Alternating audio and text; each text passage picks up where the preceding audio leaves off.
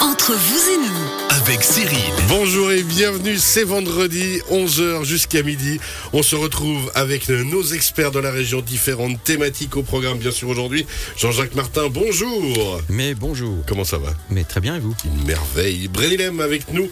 Alors, une thématique spécifique entreprise aujourd'hui, si je ne me trompe pas, de quoi on va parler? Bon, on va parler de- des challenges dans le domaine des ressources humaines au 21e siècle, et puis surtout cette transformation des PME qui vont vers la digitalisation. Voilà. Alors ça, ce Un sera... vaste programme. Ah ouais, oui. Voilà. On va être concentré. Donc j'ai une heure, hein, c'est ça. à peu près. José Fernandez, bonjour. La Zurich Assurance à comment Bonjour Cyril, très bien, merci à vous. Une merveille. Tremblement de terre, aujourd'hui, c'est la thématique de cette semaine. Oui, quelques rappels. Au niveau assurance, justement. Voilà, qu'est-ce qu'on peut faire? Qu'est-ce qui serait très très judicieux de faire? Et comment bien le faire? Euh, Plus ou moins combien ça coûte et comment bien le faire? Et puis on enchaînera avec les vélos, puisqu'ensuite on, on passera la parole à Martin Coirot. Bonjour. Hello à tous. Martin de Fatal Bike, on le rappelle, à Montaix. Avec vous aujourd'hui, le début euh, de, de certaines spécificités et thématiques. Exactement, d'une série où on va vulgariser tous les types euh, de la grande famille du vélo. Eh bien, ce sera effectivement en troisième partie d'émission Les vélos de piste et les vélos de descente aujourd'hui. C'est parti.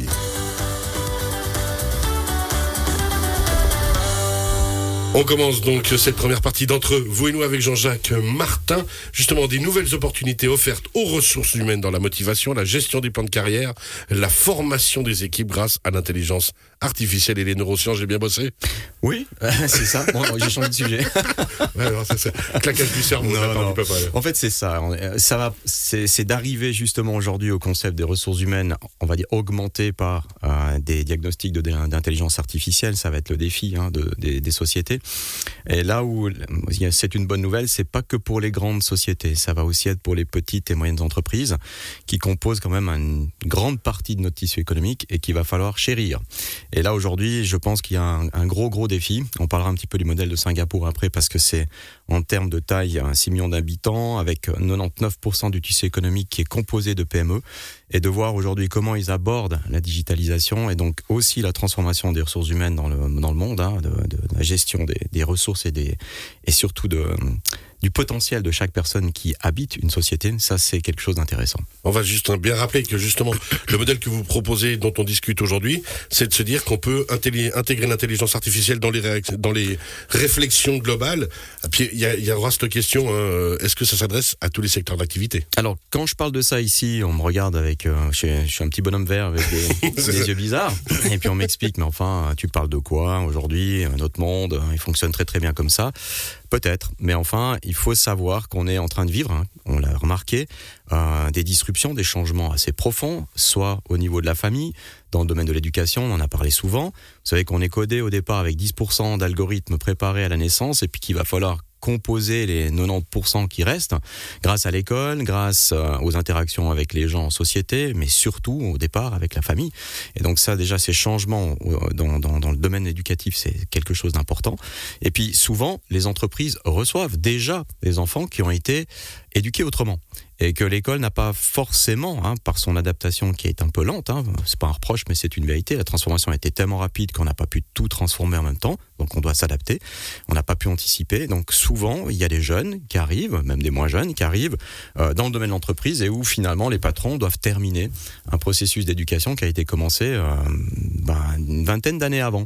Et On donc, et cette transformation-là aujourd'hui, eh ben, elle va tomber un peu sur le, sur le dos des, des, des patrons. Et puis, euh, ça veut dire des coûts supplémentaires, ça veut dire euh, prendre du temps.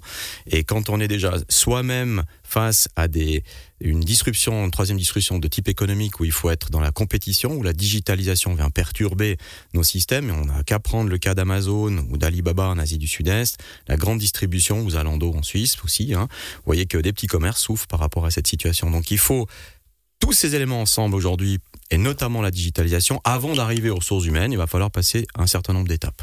Alors justement, se préparer.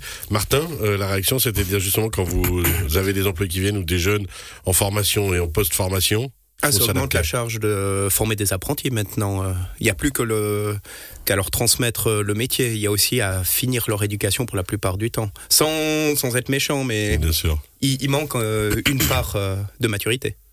à certains niveaux. Puis alors après, le suivi et justement la stimulation viendra euh, avec ces solutions d'intelligence artificielle.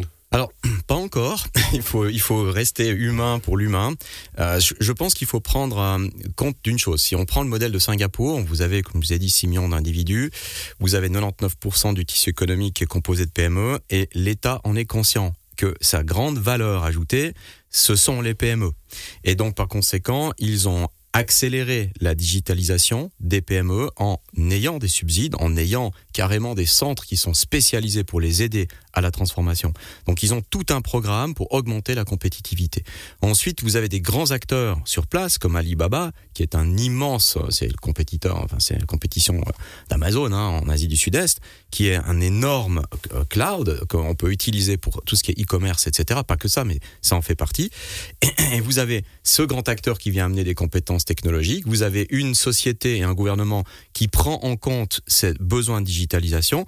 Et enfin, vous avez ce qu'ils appellent le skills future, c'est-à-dire vraiment l'avenir hein, des compétences hein, quelque part, qui est, un immense, euh, on va dire, magasin que l'État propose avec des dizaines de milliers de formations continues qui sont offertes, d'accord, puisqu'il y a 500 dollars singapouriens, euh, à peu près, euh, disons 300-400 francs suisses, qui sont offerts par personne pour chaque citoyen de Singapour comme un bon pour aller faire ses cours en ligne. Et donc, on encourage la formation continue des citoyens. Et en même temps, on accélère la transformation digitale en donnant des subsides aux PME. Donc tout est fait pour que, en harmonie, on augmente et les compétences des citoyens et en même temps la capacité de transformation des sociétés, euh, des PME. Alors on a une fêtière des PME en Suisse.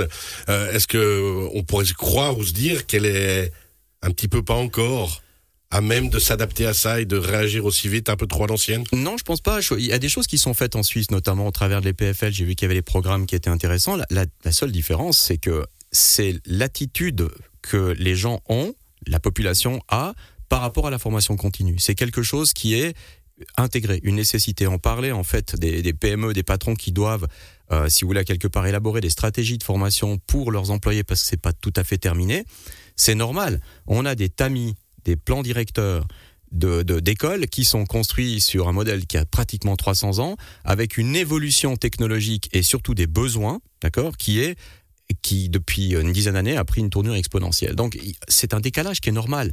Simplement, le, rééquilibrage ne va pas passer par euh, voilà, un, coup de baguette magique. Donc il va falloir transformer tout ça, il faut se donner les moyens. Je pense qu'il y a des petites idées qui sont sorties. Par contre, c'est maintenant le moment de massifier et d'apporter des nouveaux outils. Et ces nouveaux outils dont on parle, ça va être la capacité de diagnostiquer, par exemple, c'est ce qu'on a fait avec le projet BrainCore, de diagnostiquer les, stratégies euh, de cognitives, c'est-à-dire comment en fait une personne apprend, euh, comment on peut lui permettre d'accélérer ce processus d'apprentissage, parce qu'il y a des fois des biais qu'on a introduits, on n'apprend pas aussi bien qu'on pourrait. Euh, ensuite, c'est d'offrir un, une plateforme qui permet en fait d'éduquer ou de donner ou de transférer de, des aspects techniques, technologiques rapidement, c'est-à-dire la digitalisation, ça s'apprend. C'est pas j'achète trois ordinateurs je suis digitalisé dans mon entreprise. C'est un changement d'attitude. C'est comment est-ce que je vais traiter mes données? Comment est-ce que je vais euh, euh, monter une e-boutique? Ça veut dire que monter une e-boutique, c'est pas simplement mettre en ligne des produits. Il va falloir les accompagner. Ces consommateurs, c'est une nouvelle façon de les approcher, de communiquer avec eux. Il faut un CRM. Il faut euh, des questions, des chatbots par exemple, ou des choses. Il y a énormément d'éléments technologiques qui vont rentrer en compte. Donc tout ça, aujourd'hui, les PME, il faut leur donner cette culture très vite. Et c'est ce modèle singapourien qui est intéressant, qu'on a en tout cas l'envie ici de développer au travers du projet Brunilem. C'est très intéressant parce qu'on voit dans les milieux scolaires de plus en plus euh, justement le développement des technologies, on voit des tableaux euh, interactifs arriver, et puis dans le même temps, on a malheureusement des profs qui sont euh, qui se retrouvent avec ces tableaux en ayant été formés beaucoup trop vite. Alors que pourtant c'est l'avenir. C'est le pire des cadeaux qu'on puisse faire à un prof, hein, de donner un tableau sans contenu. C'est-à-dire que le, faire un contenu digitalisé par rapport à un cours, ça prend trois à quatre fois plus de temps. Et le pire, c'est qu'il va falloir le mettre à jour continuellement. Donc, c'est pas quand on a un prof qui donne un cours et aujourd'hui, euh, si vous le mettez au tableau et vous improvisez, c'est une chose. Vous avez un tableau interactif, il va falloir l'animer. Il faut utiliser toutes ces capacités d'animation. Les PowerPoint suffiront plus maintenant. C'est carrément des mini vidéos qu'on doit faire parfois.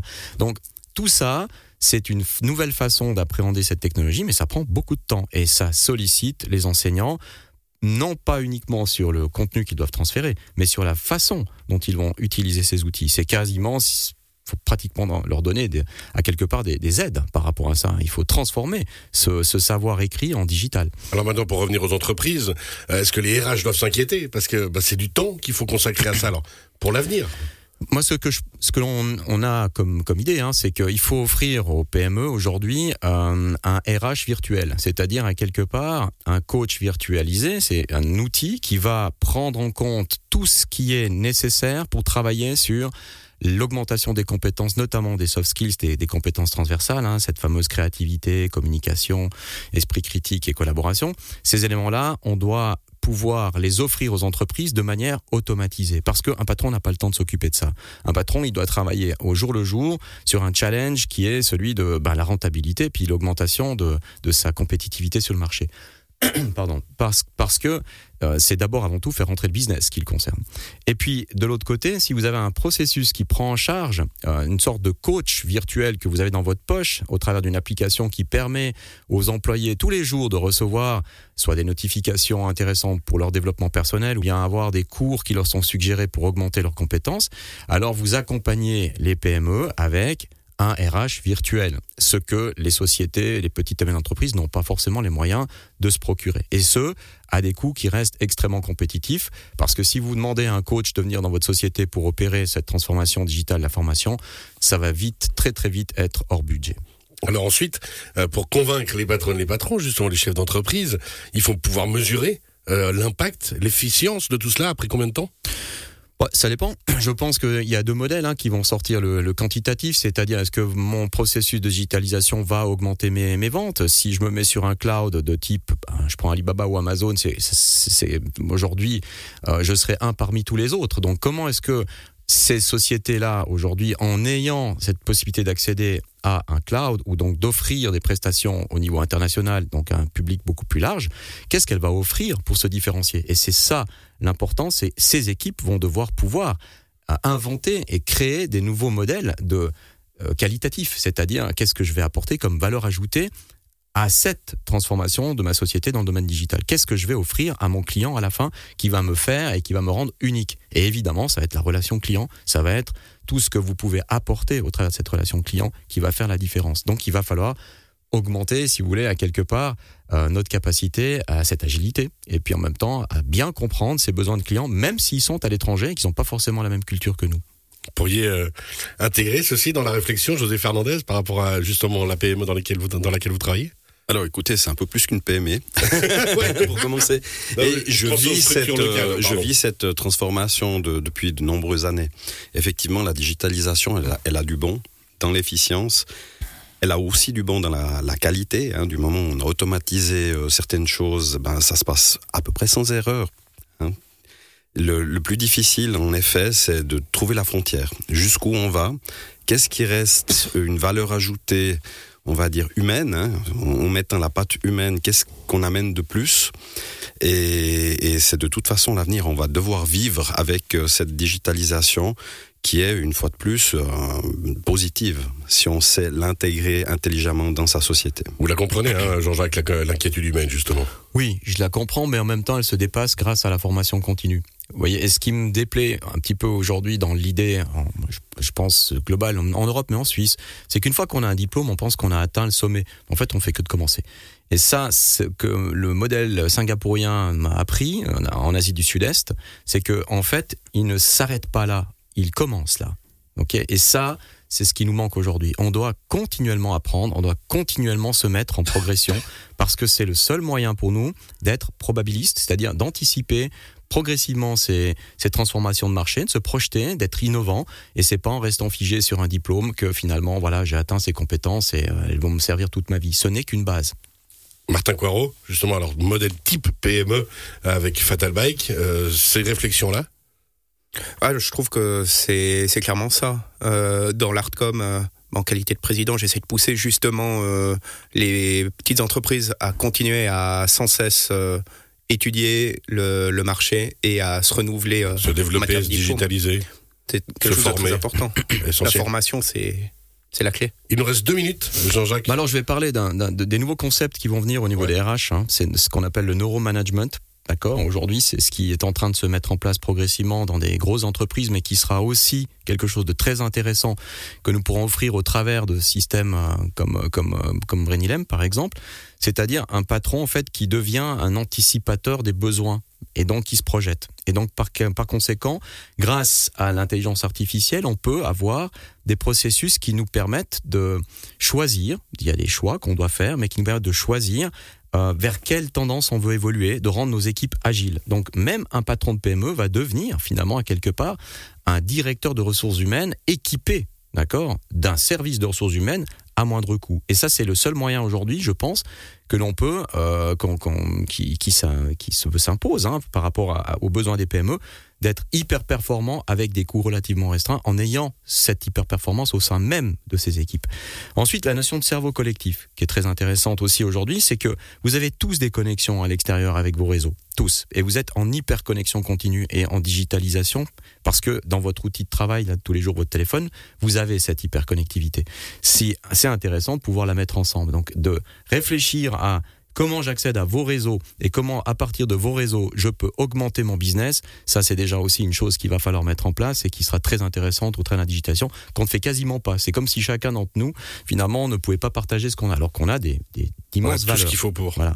Et enfin, ce qu'on appelle la compétition, qui est un nouveau modèle aussi qui est intéressant, c'est-à-dire que chercher des partenaires pour maximiser les synergies entre nous, c'est ce que vous faites par exemple avec Artcom, c'est de dire ok très bien si on peut répondre à des appels d'offres. C'est ce qu'on fait par exemple à un projet qui s'appelle Praxis dans le sud de la France. On est 19 sociétés qui sommes tous spécialisés dans l'intelligence artificielle et lorsqu'il y a des offres d'emploi, des offres pardon de projets sur l'État, eh bien on est les 19 ensemble avec nos spécificités sur le projet. Ce qui nous rend par rapport aux très grosses sociétés hyper performants en termes de tarifs, mais en même temps hyper performants par notre spécialisation. Et hyper compétitif. Exactement. Et ça, savoir quels sont nos éléments prioritaires dans la compétition, quelles sont nos forces prioritaires dans la compétition, c'est ce qui va nous permettre justement de réinventer les modèles, et ce, au niveau mondial. Donc, ça nous laisse des perspectives de business super intéressantes. Et ça sera une société en France, une société en Allemagne, une société en Pologne, une société en Suisse, nous par exemple, qui s'associent sur un projet européen et qui, à ce moment-là,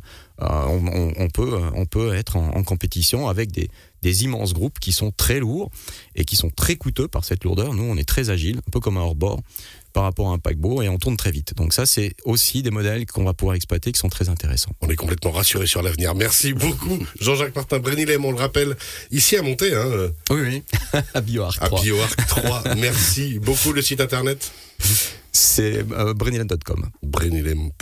Merci beaucoup. On se retrouve dans quelques instants avec José Fernandez pour parler assurance. On rappelle que vous pouvez poser vos questions sur WhatsApp 079 364 31 06. Petite pause. À dans quelques instants.